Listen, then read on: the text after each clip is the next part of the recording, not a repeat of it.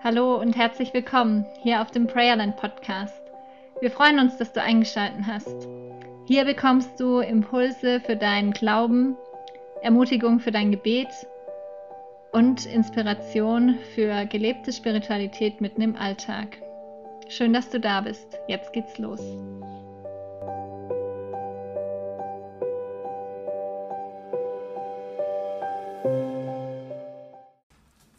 Herzliches Guten Morgen auch von meiner Seite. Ich freue mich, euch zu sehen. Ihr seht blendend aus. Sehr schön. Ja, bevor wir tiefer einsteigen in dieses Thema, ihr habt gerade schon im Clip einiges mitbekommen ähm, zum biblischen Konzept des Friedens, äh, möchte ich euch mit reinnehmen in das, wie es mir ging in der Vorbereitung auf diese Predigt. Ähm, genau, wir müssen mal checken, doch es funktioniert. Danke, Till. Genau, äh, das spielt nicht auf meine Frisur an, auf meinen Lockenkopf, sondern tatsächlich in meinem Kopf ging es drunter und drüber, ein Ringen bis heute Morgen noch ähm, und nicht nur in meinem Kopf, sondern auch in meinem Herzen. Das ist ein sehr äh, komplexes Thema, ein sehr großes Thema, der Friede, Shalom, ähm, aber ich hoffe, dass ich euch ein bisschen strukturiert durch diese Predigt mitnehmen kann. Shalom in der Bibel dieses Wort des Friedens kommt tatsächlich 237 Mal in der Bibel vor als Wort. Aber wir finden es darüber hinaus noch in ganz vielen verschiedenen Bildern, die die Bibel uns malt. Allein wenn wir daran denken, wie die Bibel beginnt, nämlich mit diesem Bericht des Paradieses, mit, diesem, äh, mit dieser Erzählung des Paradieses, dass Adam und Eva mit Gott in perfekter, in heiler Beziehung zusammenleben. Ein Bild des absoluten Shaloms. Oder aber, wenn wir an die Offenbarung denken, an das neue Jerusalem, es wird kein Leid mehr geben, kein Schmerz mehr geben, keine Tränen, kein Tod, keine Krankheit. Der perfekte Shalom, der Friedenszustand, wie Gott in sich gedacht hat. Und genau da schauen wir heute tiefer rein. Shalom in der Bibel, was bedeutet das? Shalom bedeutet Wiederherstellung. Etwas wird wieder ganz, etwas wird heil. Das bedeutet zuallererst, dass der Shalom, wie wir in der Bibel sehen, dass er mit einer geheilten, mit einer heilen Beziehung zwischen Geschöpf und Schöpfer, mit einer Herz-zu-Herz-Beziehung zwischen Mensch und Gott zu tun hat. Etwas wird wieder hergestellt, wieder ganz gemacht, wieder heil gemacht. Das ist zuallererst die Beziehung zwischen Mensch und Gott, aber dann eben auch die Beziehung zu mir selbst, die Annahme, mich selber anzunehmen, die Beziehung zu meinen Mitmenschen und auch die Wiederherstellung der Natur. All das schließt dieses Shalom-Konzept Gottes, dieses Shalom-Konzept, wie wir es in der Bibel erleben, wie wir es nachlesen können, mit ein. Und Shalom bedeutet auch, dass es um ein umfassendes Wohlergehen geht. Es geht um ein umfassendes Wohlergehen in allen Lebensbereichen, sowohl gesellschaftlich mit all den Ungerechtigkeiten, die wir jetzt noch sehen, dass es gerecht zugeht und dann aber eben auch im ganz persönlichen, gesundheitlich, körperlich, ein ganzes Heilsein, emotional, psychisch. All das bedeutet Shalom. Es wird alles wiederhergestellt. Es darf alles ganz und wieder heil werden in Gottes Absicht. Und wenn du das Gefühl hast, oh, ich sehe mich so sehr danach, dann ist es genau richtig, denn so wird es uns in der Bibel auch gesagt. Gott selber hat uns die Ewigkeit ins Herz gelegt, so heißt es in Prediger. Und das bedeutet, dass in uns eine Sehnsucht ist nach so viel mehr als das, was wir hier in dieser Welt erleben. Und wenn du sagst, ich, ich fühle mich gerade ähm, nicht heil, nicht ganz, ich habe meine Herausforderungen, sei es im körperlichen, im emotionalen, im psychischen, dann lass dir gesagt sein, diese Sehnsucht hat eine Entsprechung. Diese Sehnsucht hat eine Antwort. Gott selber ist diese Antwort. Gottes Shalom ist diese Antwort auf deine Sehnsucht, auf deine Fragen, die du gerade hast. Und er ist auch der Garant dafür, dass es eines Tages so sein wird, dass dieser Shalom, dieser, dieses Reich des Friedens da sein wird und dass wir das erleben werden. Wir werden erleben, dass es einen Zustand der Ruhe gibt. Wir kommen zur Ruhe, wir kommen nach Hause, wir kommen an und wir sind ganz, wir sind heil. Es ist alles so, wie es sein soll. Und das hängt nicht an unserer Leistung, sondern das hängt daran, dass Gott selber dafür bürgt und er es uns versprochen hat und er auch derjenige ist, der es zur Vollendung bringen wird. Shalom. dieses äh, Konzept, also so, so viel mehr als die Abwesenheit von Krieg, wobei das in unserer Zeit ja schon ein großes Wunder wäre, sondern eben noch so, so viel mehr. Shalom, ich habe es gerade schon gesagt, ist noch Zukunftsmusik, ähm, aber es ist immer wieder in der Bibel davon die Rede, dass es dieses Reich des absoluten Friedens geben wird. Und das ist ein messianisches Friedensreich. Und das ist ganz wichtig, dass wir das im Blick behalten. Es ist verbunden mit dem Messias.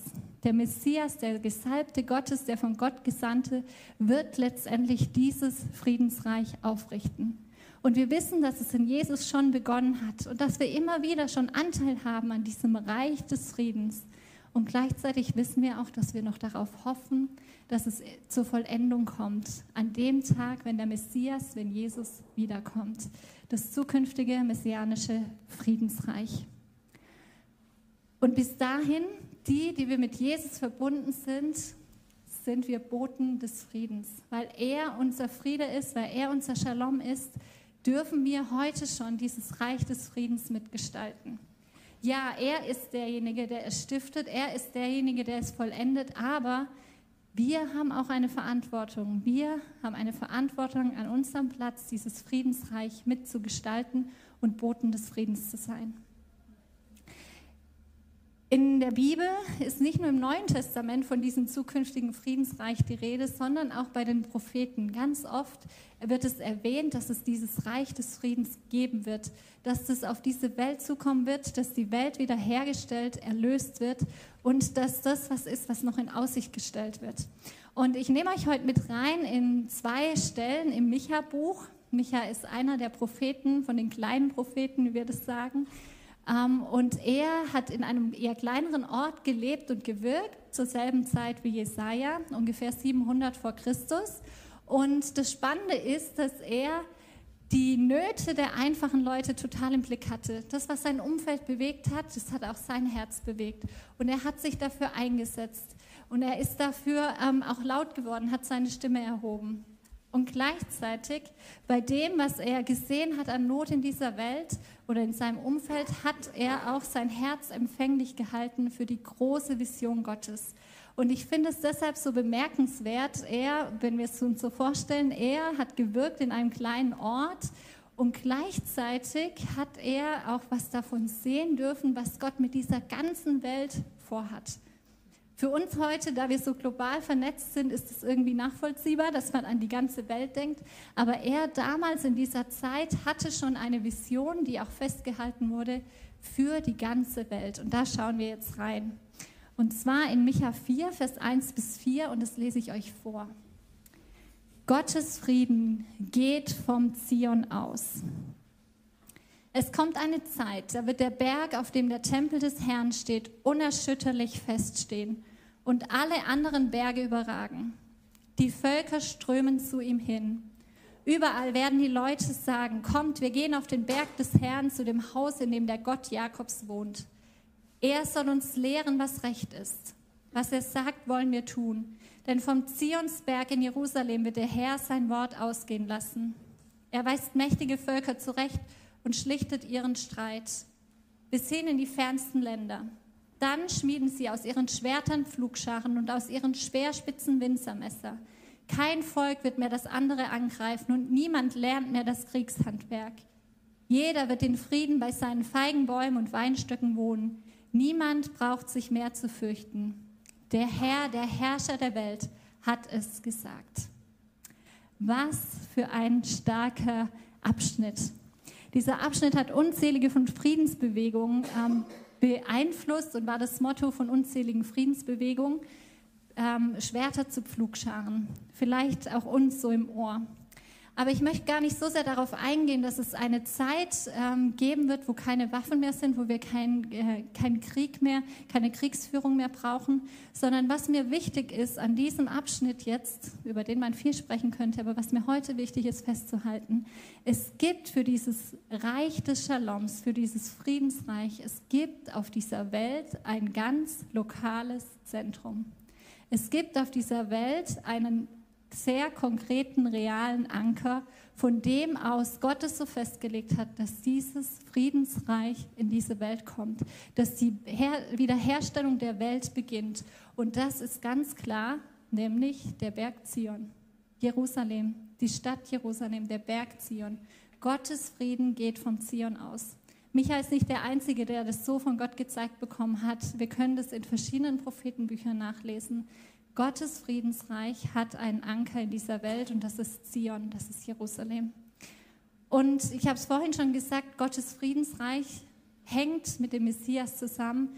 Er ist derjenige, der den Frieden bringen wird. Und das lesen wir auch in Micha ein paar Verse weiter, in Micha 5. Interessanterweise in Micha 5, Vers 1, das habe ich jetzt nicht drauf geschrieben, da steht schon, aus Bethlehem wird er kommen, der Gesalbte des Herrn. Und wir glauben, dass es Jesus ist. Jesus als der Gesalbte des Herrn, als der Messias, der derjenige ist, der das Friedensreich stiften wird. Und da lesen wir in Abvers 3, im höchsten Auftrag des Herrn, seines Gottes und mit der Kraft, die der Herr ihm gibt, wird er die Leute von Israel schützen und leiten. Sie werden in Sicherheit leben können, weil alle Völker der Erde seine Macht anerkennen. Er, der Messias, er wird Frieden bringen und uns vor den Assyrern retten, wenn sie herkommen und in unser Land einfallen. Es gibt eine Person, die das Reich des Friedens vollendet, die den Frieden bringt für Israel und in den Frieden bringt für diese Welt. Und das ist der Messias, das ist Jesus. Wenn wir also zusammenfassen, wenn wir dran denken, Shalom in der Bibel, dieses Konzept des Shaloms, dann ist es mir ganz wichtig, heute Morgen festzuhalten, es gibt drei Aspekte, die unverbrüchlich mit diesen Gedanken des Friedens verbunden sind. Drei Aspekte, die unverbrüchlich verbunden sind mit diesem Konzept des Friedens. Und der erste Aspekt, Shalom, dass diese Welt wiederhergestellt wird, hängt untrennbar mit dem Gott Israels zusammen, mit dem Gott, der sich ein Volk auserwählt hat. In seiner Souveränität, für uns vielleicht nachvollziehbar, vielleicht nicht so nachvollziehbar. Er hat sich festgelegt auf ein Volk, das er aus allen Völkern auserwählt hat, das er als seine Brücke des Shaloms, als seine Brücke zur Wiederherstellung der Welt auserwählt hat. Und das ist das Volk Israel, der Gott Israels. Und es hängt unverbrüchlich zusammen mit einem Land, das es real gibt, das Land Israel, mit einer Stadt, die es sehr konkret gibt, Jerusalem, und mit einem Berg, mit dem Berg Zion. Und es hängt unverbrüchlich zusammen, dieses Konzept des Shalom, dieses zukünftige Friedensreich, auf das wir zugehen, mit dem jüdischen Messias. Jesus Christus, an den wir glauben, Jesus war Jude, zutiefst Jude, ist Jude und er wird als Jude wiederkommen. Es ist seine Familie, das jüdische Volk sind seine Brüder und seine Schwestern. Und wisst ihr, was mich in dieser Zeit sehr, sehr schmerzt, was äh, mir wirklich sehr zu schaffen macht, ist, dass ich den Eindruck habe, dass wir auch als christliche Kirche seit der Shoah, seit dem Holocaust ganz, ganz viel aufgearbeitet haben, was die Vergangenheit angeht. Vielleicht ähm, habt ihr davon schon mal gehört, von der Ersatztheologie der schrecklichste, die schrecklichste Fehlentscheidung in der Kirchengeschichte aus meiner Sicht ist, dass wir uns ganz, ganz früh vom Judentum entkoppelt haben. Dass wir gesagt haben, wir sind jetzt das neue Israel, wir sind jetzt das neue Volk Gottes. Und das, was äh, Gott an Verheißung im Alten Testament für Israel gegeben hat, das nehmen wir jetzt, das ist jetzt unseres. Und wir haben das entkoppelt, nicht nur vom Judentum, sondern auch ein Stück von diesem Landstrich, von der Stadt, dem Konkreten. Das ist jetzt irgendwie so was Geistiges, was wir uns vorstellen. Und wir haben uns entkoppelt und es ist ein, ein tiefer Graben entstanden, der dazu geführt hat, dass der Judenhass auch von christlicher Seite unglaublich stark war und zu unglaublichem Schrecken geführt hat in der Geschichte. Auch in unserer Geschichte als christliche Kirche. Und ich habe es gerade schon gesagt, ich habe den Eindruck, wir haben viel aufgearbeitet seit der Shoah, besonders hier in Deutschland. Aber ich erlebe aktuell, dass dieser Graben für mich immer noch sehr, sehr deutlich da ist. Es ist immer noch eine Distanz zwischen Christen und Juden. Es ist immer noch nicht das Gefühl, dass wir sagen, jetzt geht es um unsere Geschwister, sondern immer noch ist da so eine große Distanz und ähm, wenig, es gibt einzelne Verbindungen, aber wenig Verbindung. Und diese Distanz der Herzen, so nenne ich das mal, die macht mir gerade unglaublich zu schaffen. Und ich möchte heute Morgen sehr deutliche Worte wählen, weil ich glaube, dass es jetzt gerade aktuell so wichtig ist, dass wir das klar haben, dass wir diese Aspekte klar haben und dass wir uns ehrlich fragen, ist es Teil meines Glaubens, dass die Zukunft dieser Welt mit diesen drei Aspekten zu tun hat, nämlich Jesus der Jude ist und war, Jesus, der in Jerusalem wiederkommen wird und die Wiederherstellung der Welt, dass sie verbunden ist mit diesem Volk Israel. Weil das sind grundlegend wichtige Sachen. Und ich sage es mal auch sehr deutlich und ich weiß es ist auch provozierend, aber wenn wir als christliche Kirche uns jetzt nicht eindeutig gegen Judenhass stellen, wenn wir uns jetzt nicht eindeutig zu diesem Volk stellen, dann stellen wir uns mal wieder auf die falsche Seite der Geschichte. Und das ist provozierend, da darfst du auch gerne drüber nachdenken, aber mein Eindruck ist es, wir müssen jetzt klare Worte finden, denn das, was gerade in dieser Welt passiert, ist wieder absolut entscheidend. Und wir spüren, dass dieser Shalom Gottes, die Wiederherstellung der Welt absolut umkämpft ist. Und gerade empfinde ich das so als so ein Zeitfenster, wo wir erleben, wie die Mächte dieser Welt aufstehen gegen das, was Gott vorhat und was er tun möchte. Also, ein spannendes äh, und sehr auch emotionales Thema, wie ihr merkt, aber ein wichtiges Thema und es ist jetzt absolut zentral dran. Okay, wenn wir im Hebräischen fragen, wie geht es dir? Dann haben wir ganz verschiedene Möglichkeiten, das zu tun. Und eine Möglichkeit ist zu fragen, Ma Shlomcha. Oder wenn man mit einer Frau springt, äh, spricht, Ma Shlomech. Und das bedeutet, kommt eigentlich von Shalom, es bedeutet, was ist dein Friede? Oder wie steht es um deinen Frieden? Total schöner Ausdruck. Wie steht es um deinen Frieden? Ähm, und dann kann man antworten mit ganz verschiedenen äh, Worten. Ich habe euch mal welche mitgebracht. Alles super. Das ist Sababa, das ist das Wort, was man unbedingt auf Hebräisch äh, wissen muss, weil das kann man immer einsetzen. Das ist ein modernes Slangwort, Sababa. Oder aber okay, Beseder oder Solala, Kacha Kacha. Also, ihr dürft mal ganz kurz euch zueinander drehen, immer zu zweit oder so. Fragt euch doch mal, wie steht es um deinen Frieden? Also, probiert euch mal aus mit diesen hebräischen Worten. Ja, wenn wir, wenn wir diese Frage jetzt gerade nach Israel schicken würden oder auch in den Gazastreifen, dann was würden wir für Antworten bekommen? Vor unseren Augen sind die Bilder aus den Nachrichten, schreckliche Bilder des Todes, schreckliche Bilder des Krieges. Was würden wir für Antworten bekommen? Ich war im Juli für fast einen Monat an der Uni in Haifa im Norden von Israel, habe da einen Sprachkurs gemacht und ich durfte bei einer Frau leben, bei Hannah, die ähm, Tochter von zwei Holocaust-Überlebenden ist. Sie ist Mitte 60, gerade in Ruhestand gegangen dieses Jahr. Und wir schreiben jetzt regelmäßig. Mir ist ein großes Anliegen, hier einfach zu zeigen, ich bin da und ich sehe, was passiert.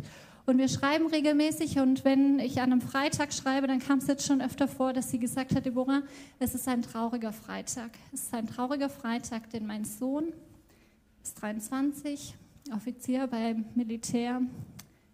Mein Sohn kommt nicht nach Hause fürs Wochenende. Er kommt erst wieder nach Hause, wenn der Krieg zu Ende ist. Und das bricht mir das Herz, weil ich denke, diese Frau mit ihrer Familiengeschichte, hat so, so viel schon, vielleicht nicht am eigenen Leib, aber doch über die Eltern mitbekommen. Und nun ihr einziger Sohn im Krieg. Und ähm, ja, wir müssen gar nicht so weit gehen. Wir können auch einfach in Darmstadt fragen, Maschlomcha. Und da habe ich euch einen Artikel mitgebracht, der letzte Woche im Echo war. Zwar hat Daniel Neumann, der Leiter der jüdischen Gemeinde in Darmstadt, vor dem Stadtparlament gesprochen, jetzt vor anderthalb Wochen ungefähr oder ein bisschen mehr als einer Woche. Und ähm, er hat vom Stadtparlament gesprochen. Ihr müsst es jetzt nicht, äh, das ist zu klein, genau, das habe ich mit Absicht zu klein gemacht. Äh, ihr müsst nicht den Artikel lesen, ich sage gleich was dazu. Ähm, Daniel Neumann, der Leiter der jüdischen Gemeinde, hat vor dem Stadtparlament gesprochen. Und ähm, ein paar Sätze daraus möchte ich euch gerne mitgeben. Wenn wir ihn fragen, Maschlomcha, was sagt er? Er sagt, nichts wird mehr sein, wie es mal war. Der 7. Oktober, das, der schreckliche Anschlag der Terroristen der Hamas hat Israel komplett verändert und hat Juden und Jüdinnen weltweit komplett verändert. Der 7. Oktober ist eine Zäsur, die es seit der Shoah so nicht gab. Und wenn er das sagt, dann ist es wichtig, dass wir hinhören. Er sagt, nichts ist mehr so, wie es mal war. Und er sagt es auch als Jude, der in Deutschland lebt, weil, und das sehen wir weiter, der hat dann, ähm, er hat gesagt, gerade nach dem Schrecken der Shoah, nach dem Schrecken des Holocausts war ein Weiterleben nur möglich, weil es Israel gab. Denn nun wusste man, dass man nicht mehr schutzlos sein würde, wenn die nichtjüdischen Nachbarn mal wieder auf die Idee kommen würden, sich an Juden zu vergreifen. Er sagt es sehr deutlich, weil er sagt, und das haben wir von vielen Juden und Jüdinnen in den letzten Jahren schon gehört, der Antisemitismus war nie ganz weg. Und immer wieder hat man gespürt, dass er wieder zunimmt. Und jetzt gerade in den, in den letzten Jahren haben das viele Juden und Jüdinnen und auch Experten gesagt, Achtung, Achtung, der Antisemitismus nimmt wieder rasant zu. Und er hat gesagt, und es war immer ein, ein sicherer Hafen. Wir wussten, wenn hier oder auch weltweit, wenn die, wenn die Länder, wenn der Antisemitismus wieder stärker wird, dann können wir unsere Koffer packen und dann gehen wir nach Israel und dort sind wir immer willkommen, haben einen Ort, an dem wir uns verteidigen können, einen Ort, wo wir immer willkommen sind, wo wir eine Gemeinschaft haben, die uns versteht, wo wir dazugehören. Und dieses, dieses sichere Hafen wurde jetzt bis auf die Grundfesten erschüttert. Und aktuell ist es so, Israel kämpft ums Überleben. Wirklich um das Überleben des Staates Israel, aber auch um das Überleben in der, im mentalen, im psychischen, was dieses Volk über die Jahrtausende mitgemacht hat und jetzt wieder erlebt, von allen Seiten von Feinden umzingelt, ähm, das ist für uns kaum vorstellbar. In dieser Woche, am 9. November, haben wir daran gedacht, dass vor 85 Jahren hier in Deutschland die Synagogen gebrannt haben. Dass vor 85 Jahren ähm, ja, Menschen den Judenhass so viel Raum gegeben haben, dass sie Synagogen angezündet haben, jüdische Geschäfte zerstört haben und dass sie auch nicht davor zurückgeschreckt haben, menschlich, äh, jüdisches Leben anzugreifen. Und heute, wie sieht Deutschland heute aus? Ich bin so dankbar für unsere politisch Verantwortlichen, die in dieser Zeit so klar stehen. Gestern habe, habe ich wieder von Frau Baerbock was gelesen. Ich dachte, wow, sie formuliert es so, so klar, wer hier der Verursacher des Krieges ist und ähm, auch ja einfach deutliche Worte gefunden. Aber nicht nur Frau Baerbock, auch andere, die wirklich sich so so klar positionieren. Aber und das hat Daniel Neumann auch weiter gesagt. Die jüdische Gemeinschaft in Deutschland leidet, leidet unter einem dröhnenden Schweigen der Zivilgesellschaft. Und wisst ihr, was ich mir wünschen würde? Dass er sagt, wir leiden unter dem dröhnenden Schweigen der Zivilgesellschaft, aber die Christen, die haben aufgeschrien. Die Christen, da erleben wir, da ist es ganz anders. Die Kirchen, die gehen jetzt voran. Es ist leider nicht so. Die, die vorangehen, die, die mit klaren Positionen vorangehen, das sind die politisch Verantwortlichen. Die Zivilgesellschaft zum großen Teil. Es gibt Ausnahmen, aber am Donnerstag hat der Daniel Neumann das in der Synagoge gesagt, die Ausnahmen bestätigen leider die Regel. Ähm, die Zivilgesellschaft schweigt und ich, ich glaube, es gibt Gründe dafür, auf jeden Fall. Ich glaube, es gibt Gründe. Vielleicht sind wir zu beschämt, dass wir denken, wir kennen uns nicht genug aus. Es ist so komplex, es ist wirklich sehr komplex, dieser Nahostkonflikt. Und bevor wir was Falsches sagen, sagen wir besser nichts. Vielleicht sind wir auch einfach zu beschäftigt, weil wir natürlich alle unsere eigenen Herausforderungen haben. Aber ich frage mich in dieser Zeit, wie wäre die Reichspogromnacht verlaufen, wenn die Gemeinden in Deutschland sich vor die Synagogen gestellt hätten, wenn die Christen gesagt hätten, wir machen hier nicht mit, wir sind nicht leise, wir erheben unsere Stimme. Und ich sagt das, weil wir in einer Zeit leben, die, wo wir nicht sagen können, wäre den Anfängen, denn wir sind schon weiter als die Anfänge. Und es gilt jetzt als christliche Gemeinde besonders vorsichtig zu sein, dass wir nicht noch einmal unsere jüdischen Geschwister alleine lassen. Auf euren ähm, Plätzen habt ihr eine Karte äh, gefunden. Die haben wir als Prayerland rausgegeben. Druckfrisch noch sozusagen. Ähm, Und ich möchte euch ermutigen mit dieser Predigt heute, auch wenn sie vielleicht ein bisschen äh, provozierend daherkommt, ich möchte euch ermutigen, dass ihr eure Stimme erhebt. Erhebe deine Stimme. Denke nicht, dass deine Stimme nicht wichtig ist. Deine Stimme ist jetzt wichtig und sie zählt. Auch eure Stimme hier als Gemeinde, sie zählt. Erhebe deine Stimme im Gebet. Vielleicht ähm, nimmst du dir einfach diese Karte mit und betest in der kommenden Woche mal die verschiedenen ähm, ja, die verschiedenen Prophezeiungen, die wir hier mit aufgenommen haben. Es gibt noch viel, viel mehr. Aber vielleicht möchtest du gerade jetzt die Prophetenworte, die wir in unserer Bibel haben, einfach mal in dein Gebetsleben mit aufnehmen. Das aussprechen, was in der Bibel schon steht, die Verheißung, die Gott Israel gegeben hat. Nimm sie mit in dein Gebet und sprich sie aus. Und ich glaube, das wird in deinem Herzen was verändern und es wird auch in der unsichtbaren Welt was verändern. Und ich ermutige dich und euch, zeige Solidarität mit Juden und Jüdinnen hier in Deutschland. Teile Beiträge aus jüdischer Perspektive, dass ihre Stimme gehört wird und dass du damit auch Ausdruck gibst, ich höre euch. Leider haben wir nicht alle ganz, ganz viele jüdische Freunde, weil ich eben vorhin ja schon gesagt habe, es gibt diesen großen Graben leider immer noch. Aber wir haben noch die Chance, äh, über Instagram oder so einfach Leuten zu folgen, die Jude, Jüdin sind, hier in Darmstadt, in Frankfurt. Wenn ihr da Tipps braucht, kommt zu mir, ich sag's euch gerne. Aber wir können wirklich Einblicke kriegen, wie geht es denen gerade, was macht es gerade mit ihnen. Besuch einen Gottesdienst in der Synagoge. Die Darmstädter Synagoge, die heißt euch herzlich willkommen. Wir dürfen einfach Freitagabend, Samstagmorgen vorbeischauen. Sie freuen sich, wenn wir Gottesdienst mit ihnen feiern. Nimm an Kundgebungen teil, geh zu einer Mahnwache. Es gibt gerade so viele Angebote und da sich anzuschließen und zu sagen, ja, meine Stimme ist wichtig. Lasst uns das machen. Und informiere dich aus zuverlässigen Quellen. Wir haben das erlebt, jetzt auch in den ersten Wochen schon des Krieges, dass es so viele Fehlinformationen, so viel Lüge gibt. Und es ist wichtig, mit Gottes Hilfe wirklich unterscheiden zu lernen, was ist Lüge und was ist Wahrheit. Ich habe euch einfach drei Aussagen mitgebracht, weil ich weiß, es ist so schwer, auch irgendwie einen klaren Gedanken zu fassen in diesem ganzen Konflikt. Und vielleicht ist ein Gedanke, ein Satz dabei, wo du sagst, das ist ein Satz, den kann ich gut in diese Welt hineinrufen, in diese Gesellschaft hineinrufen. Vielleicht auch ihr als Gemeinde ein Banner oder auf der Homepage oder was auch immer. Aber lasst uns nicht leise sein jetzt, sondern lasst uns unsere Stimme erheben. Drei Sätze, vielleicht kannst du zumindest bei einem zustimmen. Ich verurteile den Terroranschlag der Hamas auf Israel und ich bete, dass die Geiseln zurückkommen. Ein schlichter Satz, der aber wirklich, wirklich auch schon ja, starke Rückfragen provozieren könnte.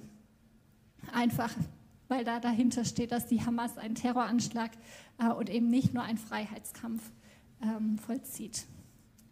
Genau, ich stehe entschieden gegen jeglichen Antisemitismus in Deutschland auf. Auch ein schlichter Satz, aber mit wichtiger Bedeutung, gerade für Juden und Jüdinnen, wenn sie das hören, wieder eine Person, die sich zu ihnen stellt.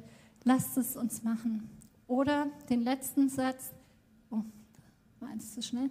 Die Verursacher dieses Krieges sind die Hamas. Die Leidtragenden sind die israelische und palästinensische Bevölkerung. Ja, ich sehe auch das Leid auf palästinensischer Seite und immer wieder möchte ich mein Herz dafür öffnen, mir die Fotos anschauen und wirklich auch dieses Leid aufnehmen. Ja, auch da ist unsägliches Leid. Aber wir müssen aufpassen, dass jetzt, und das passiert leider schon in den Nachrichten, dass jetzt nicht Täter und Opfer miteinander vertauscht werden. Die Verursacher dieses Krieges ist die Terrororganisation Hamas.